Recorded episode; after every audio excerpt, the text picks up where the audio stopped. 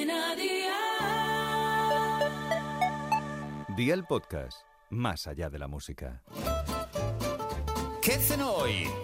Con Masito. Hola familia, si os gustan las gulas y las tortillas, este plato os va a flipar. Veréis como con muy poquita cosa vamos a conseguir un platazo de auténtico escándalo. Así que veo por la libreta y toma nota de los ingredientes que te doy la receta. 125 gramos de gulas, 2 dientes de ajo, 3 huevos, aceite de oliva virgen extra, sal y una guindilla. ¿Empezamos con la preparación? Pues venga, ¡al lío!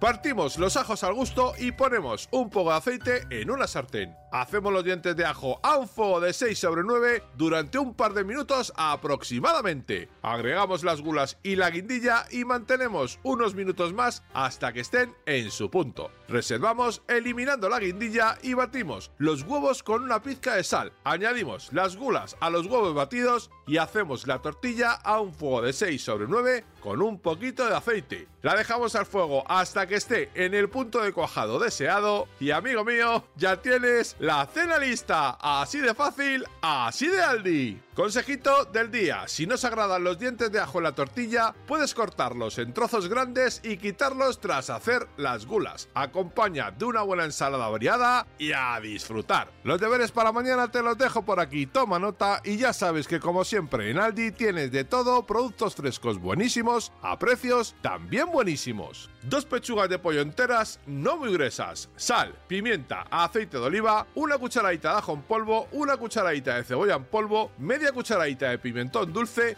media cucharadita de orégano, dos dientes de ajo, una cebolla mediana, 250 mililitros de vino blanco, 250 mililitros de nata, 100 mililitros de salsa de tomate frito casero, 100 gramos de queso parmesano rallado y 150 gramos de espinacas. Espero y deseo que te haya gustado esta nueva receta y que te suscribas al podcast. Ya sabes que es gratuito. No olvides compartirlo con tus familiares y amigos y te espero mañana. Recuerda, paso lista.